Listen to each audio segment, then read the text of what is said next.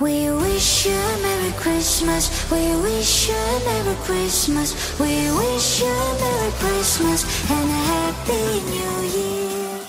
Hola a todos y a todas, sean bienvenidos a un nuevo capítulo de Portal Geek, su portal a la diversión. Hoy estamos celebrando nuestro segundo especial y este es ambientado en esta bella época que es la Navidad. Una fiesta familiar que nos convoca, ¿cierto? Eh, para poder celebrar, estar junto a la familia, amigos y seres queridos, pero que también involucra un poco a los videojuegos, para los más antisociales, que no quieren compartir con su familia o que tal vez van a recibir algún juego esta, durante estas festividades, para poder jugar el próximo año o durante estos días. Junto a mí, como siempre, está mi amigo Marcelo. ¿Cómo está mi amigo? Hola Alejandro, buenas tardes, buenos días, buenas noches, la hora que sea que estés escuchando este especial de Portal Podcast. Eh, estoy bien, aquí, esperando pasar la, la Navidad con la familia, con mi casita. ¿Y cómo estáis? Acá también celebrando, bueno, esto está siendo grabado un poquito antes de Navidad, más que nada con los preparativos. Porque igual es una festividad que en la mayoría de los casos la gente empieza a prepararlo con mucha anticipación. Algunos no lo hacen tanto, tal vez dejan las compras para la última hora. No sé si usted sabe algo de eso. Me, me pillaron porque yo mañana voy a tener que correr con algunas compras que todavía Lo fome de eso es que toda la gente, o la mayoría de la gente hace lo mismo o afina detalles los últimos días. Yo esta vez me preparé y dejé todo listo la semana pasada. Y aparte que soy súper flojo y vago, así que todo por, eh, por Mercado Libre, ¿no? Ah, Eh, bueno. Muy bien. Usted es un hombre de cultura, un hombre tecnológico, un hombre actualizado, moderno. Dos, tres clics y ya no, ya, ya no estamos para andar recorriendo tienda tras tienda por, por regalo. Oiga, mi amigo, y ya que estamos en una época de tradiciones, ¿por qué no nos habla un poquito de lo que vamos a conversar hoy día en este segundo especial? Bueno, así muy por encimita, en, este especial queremos conversar con Alejandro un poquito sobre lo que es la temática de la Navidad en los videojuegos, las películas, la cultura, la, la cultura geek en general. Eh, es evidente y no es un secreto para nadie que la Navidad, al ser una época tan familiar, tan comercial, es espectacular, es ideal para, para los videojuegos y las películas. Todos hemos visto alguna película de Navidad o hemos sabido de algún juego, ya sea videojuego o juego físico con temática navideña. Así que con Alejandro no podíamos dejar pasar esta oportunidad de señalar y comentar algunos juegos y algunos aspectos que son relevantes respecto a esta temática en lo que y, y- en lo que influye la Navidad para, para la industria en general, porque bueno, estábamos conversando con Alejandro un poquito antes de empezar a grabar de que esto mueve, por ejemplo, harta plata, porque bueno, principalmente eh, no es que existan muchos juegos de Navidad, pero todos los juegos tienen como su temporada navideña. que Ya incluye nuevas skins, contenido descargable, eh, nuevas mapas, que normalmente son temporales, son solamente por esta temporada. Obviamente eso motiva a muchos juegos, perdón, a muchos jugadores a, a, a- gastar dinero o, o- o principalmente a ocupar su tiempo en, en- en estas temáticas que, que les ofrecen los desarrolladores de que, que son de Navidad. Justamente como dices tú, eh, la mayoría de estas festividades eh, son la oportunidad para que los desarrolladores, ¿cierto? las empresas, puedan agregar contenido descargable que pueda ser ambientado en, en en todos los juegos. Recordemos que no solamente existe la Navidad, también está el Halloween, está el Día de San Valentín y otros tipos de festividades de, otras de otras culturas, ¿cierto? Como por ejemplo el Día de San Patricio en Estados Unidos. Son ejemplos de lo que eh, hacen las marcas para poder eh, incluir contenido adicional que a veces es gratuito y a veces es cierto pago, como lo que son los pases de batalla ambientados en, en toda esta festividad. Y tú, mi amigo, ¿cómo ves la Navidad dentro de la industria de los videojuegos? ¿De qué manera puedes apreciar que se inmiscuye, ¿cierto?, esta, esta festividad más alegre que el último especial dentro de los videojuegos. Mira, algo ya había adelantado, pero para mí la Navidad en los juegos es eso, es como una especie de negocio. Hay que decirlo, no existen muchos videojuegos como tales con, de la Navidad. Estamos hablando principalmente de videojuegos. Hay un juego en que, no sé, ayuda a Santa Claus, no sé, a construir juguetes, por decir algo, por decir una idea loca de ayuda a los duendes, a, no sé, un, problema en la fábrica. Claro, como dices tú, no, no existe algo específico así. Generalmente son como juegos que tratan de aventura. O lo que me di cuenta mientras nosotros investigábamos un poquito el tema, es que la mayoría de los juegos ambientados en Navidad en realidad son juegos o son adaptaciones de películas navideñas a videojuegos. Como por ejemplo el, caso de Mi Pobre Angelito, que es una de los clásicos de Navidad que vamos a, a tocar un poco más adelante en la sección de que ver, pero son adaptaciones de, películas. O también lo que son los casos de, por ejemplo, los juegos de Duro de Matar. En realidad, como dices tú, la Navidad no es un, un especial que tal vez dé para, para mucho, que, que genere gran contenido para jugar. Es cierto, hay videojuegos que son eh, 100% navideños, como que, que tienen incluso a Santa Claus, ¿cierto? Estos renos como, como protagonistas principales, pero que no, no específicamente eh, es como lo que dices tú, como construyen juguetes, sino que eh, toman estos personajes, ¿cierto? De esta tradición y los adaptan a un estilo de juego. Y, y como tú bien dices, Alejandro, principalmente los juegos no, no se tratan de la Navidad, sino que más bien transcurren en Navidad. Esa es la temática principal de los juegos de Navidad, más allá de las skins o mascotas o fotogramas descargables para alguna especie de álbum. Eh, así sí, para, para no salir más allá de los ejemplos que estamos hablando, películas de Mi Pobre Angelito, de Duro de Matar, eh, El Grinch, una película considerada navideña que también tiene un juego, transcurre en Navidad. El juego del Grinch eh, eh, consiste en, el personaje intentando arruinar la Navidad. Podríamos decir que es uno de los pocos juegos, claro, con una temática navideña, pero claro, como dice Alejandro, está adaptando una película. Lo mismo con la, Mi Pobre Angelito, con Duro de Matar, que es una saga de juegos incluso, que, pero es de acción, es, de, es un shooter en primera persona. Pero claro, transcurre en Navidad. Pocos los juegos como veníamos diciendo, que podrían considerarse navideños, así, tal cual. Y más que nada, podemos empezar a, nombrar otros tipos de juegos que, básicamente, como dice Alejandro, son adaptaciones de otra cosa. Hay juegos, principalmente, yo conozco principalmente juegos de Disney, muchos de las aventuras de Mickey, Goofy, algunas versiones de Mario que son eh, en Navidad. Obviamente los juegos actuales, contemporáneos, son los principales que tienen contenido descargable, tienen su, su, temporada navideña y es parte de, no, no sé, es una, es una cosa que tienen que tener los juegos de, de, de hoy en día. Y y también en, entregas también más contemporáneas como una, una que estoy probando, estuve probando hace un tiempo el, Spider-Man de Miles Morales, bueno, ese juego está ambientado en, en Navidad, la Navidad es parte del juego, no es que tú juegues con Navidad, pero es como redundar más en lo mismo. Sí, pues, lo que pasa es que como dices eh, tú, en realidad el, el hecho de que transcurra en Navidad es un complemento a la historia, es como parte del contexto, es decir, el juego trata de X cosa, pero esa X cosa, esa X aventura, esa X misión transcurre durante la Navidad, no es que específicamente se trate acerca de, de la Navidad como bien veníamos diciendo, entonces eh, se podría decir que este tipo de festividades son un complemento a la historia. Porque, por ejemplo, salgamos un poquito de, esto. Para Halloween, no es que traten los videos de juegos de, Halloween, sino que la temática es el terror, el miedo, ¿cierto? Todo esto relacionado al pavor, por así decirlo. Entonces los videojuegos de eh, terror se añaden o, se acoplan de mejor manera a lo que es Halloween, que tiene que ver todo eso, con, todo eso. Pero en realidad, el, en sí, no hay un videojuego como, ya, vamos a hacerlo 100% Halloween. Pasa lo mismo con la Navidad, son simplemente complementos a la historia. Y como decías tú, eh, más que nada se pueden adaptar cosas, ¿cierto? Eh, ciertos artilugios, ciertos episodios, ciertos mapas dentro de los juegos que generalmente vienen como contenido descargable. O sea, Fortnite, PUBG, generalmente los shooters incluyen este tipo de, DLC, por así decirlo, contenido descargable, pero también existen eh, algunos videojuegos que contemplan toda esta temática navideña en el 100% de su historia, de su uso de personajes, pero adaptándolo un poquito al género. No sé si eh, se te ocurre algún, algún ejemplo de, esto. Mira, a mí se me viene a la mente un plataformero que la verdad es muy poco conocido, pero que es uno de los juegos que se inspiró bastante en la temática que nos presenta los juegos de, Mario Bros. Es el Days Before Christmas. Un juego así. O, viejito. Y es viejito, es viejito. Eh, de esos juegos que pasan la verdad bastante desapercibidos porque son juegos de su época y que funcionan principalmente en, una o dos consolas yo lo conocí para la Super Nintendo, pero creo que también está para la para Sega, así que para la Sega, así que no, no, sé si en realidad existe para, para, otra consola. Entonces, por lo mismo, tampoco es un juego que, haya vendido mucho, que, sea considerado bonito, así que bastante desapercibido. Y bueno, como venía contando, eh, es un está basado, está inspirado en lo que es Mario Bros, que es un plataformero donde nuestro querido Santa Claus eh, tiene que salvar a, sus a sus elfos de, bueno, sí, de muñecos de nieve, que los ha capturado y que quiere arruinar la Navidad. Y bueno, también hay otros enemigos que son como temáticos de, de, otras, de otras épocas del año, o no, no simplemente eso, sino de, otras temáticas en general. Hay un genio, hay un ratón, que puede ser el ratón de los dientes, creo que es él. Hay una especie de moneda que también está como eh, celosa de lo que representa Santa Claus. Así que es un juego bastante entretenido. He tenido la oportunidad de jugarlo algunas veces y la verdad, jugar Mario, pero en Navidad como con Santa Claus como protagonista. Es que si te das cuenta, en realidad no es como que sea como la, temática como si dentro de, un videojuego creado específicamente, sino que es la adaptación de ciertos personajes y la caracterización dentro de, esta festividad. Por ejemplo, a mí se me viene a la mente el Christmas Night Into Dreams, espero haberlo pronunciado bien, que dentro de la saga de Into Dreams, que es como la historia de dos niños que eh, viajan al mundo de los sueños para combatir eh, a un enemigo que está convirtiendo los sueños en pesadillas, pero tiene una versión que es completamente navideña, ¿ya? Entonces eh, es esta adaptación de, de, una historia a lo que es la, Navidad, o también lo que puede ser el Duke Nukem Nuclear Winter, ya eh, invierno nuclear, que es la, versión navideña de Duke Nukem, en donde los enemigos son caracterizados con atonos navideños, donde hay, un enemigo que es Santa Claus, ¿cierto? Papá Noel, y que en realidad se va como adaptando el contexto a la, a la festividad. Como hemos estado analizando, no hay muchos juegos que en realidad sean como 100% como navideños. Pareciese que en realidad es más que nada la oportunidad mercantilista de, adaptar o agregar contenido a, los videojuegos. Porque, por ejemplo, estaba pensando en el Arkham Origins, que es considerado bueno, el peor de, las entregas de Arkham, que en realidad eh, es como una excusa de que los villanos se juntan a hacer sus planes y, de, arruinar como la Navidad para eh, hacer avanzar la historia. Entonces, como que es un, un leitmotiv, un, un, motor de movimiento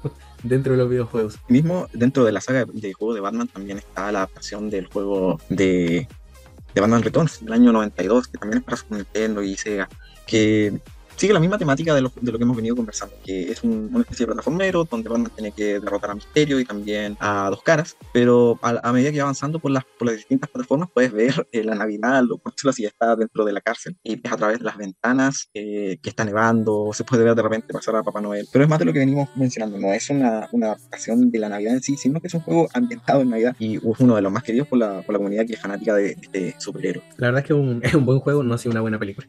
Bueno, sí. Worms, Worms igual estaba pensando ahora que en realidad como que ha adaptado mucha, mucha parte de su historia como en Navidad, incluso agregando objetos, eh, skins y cosas así. Estaba pensando en, en Worms. Y bueno, como habíamos dicho, muchos de los videojuegos están como más que nada adaptando una parte del cine navideño. Y de esto podríamos pasar a hablar ahora de las películas de Navidad. ¿Cuáles son como las películas que más te han marcado? ¿Cuáles sientes tú que son como las mejores películas de Navidad? Si es que te gusta alguna en particular, la que nunca puedes dejar de ver. bueno, así hay bueno, primero que mencioné que hay muchas películas de Navidad, eso está claro, y hay muchas películas buenas de Navidad, también hay muchas películas Clásicos. malas, pero de eso vamos a hablar en esta ocasión. Yo, claro, creo que tú tuviste en el clavo con decir que las mejores películas de Navidad, al menos para mí, son los clásicos. Me voy a quedar con tres, que yo creo que hay mucha gente que los conoce, pero que en esta, en esta época de festividades yo creo que son recomendables ver o, o recordar para volver a ver como panorama. En, en primer lugar, puta, mencionar la película de El Grinch, que es un personaje que a mí me encanta, el, lo carismático que es. Jim Carrey yo creo que y su historia encarando a este personaje eh, es una película navideña que engloba todo lo que significa la Navidad, es una película familiar, es una película divertida, con un gran mensaje de fondo. Y bueno, Jim Carrey como el Grinch le da ese toque que, que hace distinta, que, que, que hace diferente a la película. Yo tengo una, una papita de- del Grinch, porque el otro día estaba viendo una entrevista que le hicieron a Jim Carrey, porque obviamente se acercaba Navidad. ¿Tú sabías que el maquillaje de, eh,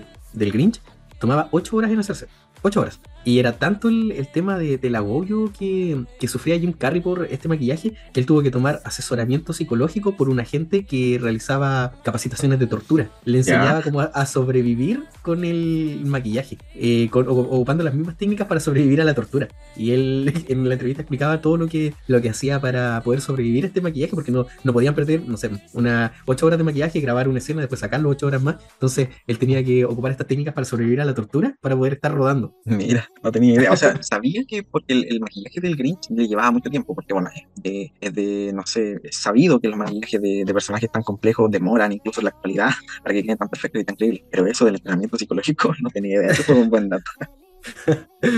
Oye, y para continuar, eh, quisiera pasar a, a mencionar otra película navideña, pero un poco distinta a la de Grinch. Igual algo mencionamos un poquito que es por lo menos la primera entrega de Duro de Matar que para mí es, es una película que, bueno, yo la primera, las primeras veces que la vi nunca la consideré una película navideña, porque, claro, eh, tiene una similitud con lo que veníamos conversando de los juegos, de que es una película que tal vez transcurre en Navidad. No es como que tiene como su centro la Navidad, como eje central, pero lo, lo que me hace mencionarla en, en esta ocasión, eh, y bueno, es que mucha gente ya lo sabe, es que John McClane, el personaje de Bruce Willis, eh, dentro de su carisma, ocupa muchas analogías respecto a la Navidad con, con estos terroristas, además de que su- el, el motivo por el que tuvo que viajar y verse eh, en esa situación de rehenes fue porque, claro, eh, viajó para estar con su familia en Navidad, en una época que representaba eh, muchos de los valores que, que en estas festividades se intentan mantener y cumplir.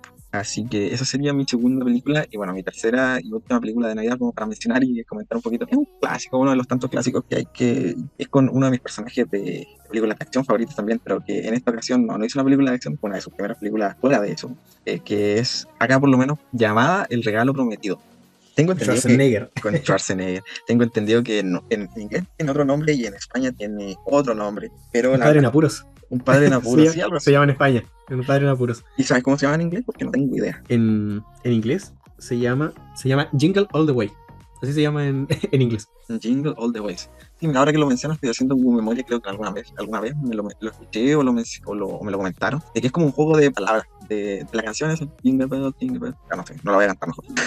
Pero creo que era como algo de, de tintineando o sonando durante el camino, algo así, creo que es la traducción del nombre. Bueno, para los que no sepan de qué trata la película, que es difícil a esta altura, pero bueno, se trata es un de... clásico. Claro, de que el personaje de Schwarzenegger es una persona completamente exitosa, con mucho dinero, pero que no tiene tiempo para su hijo.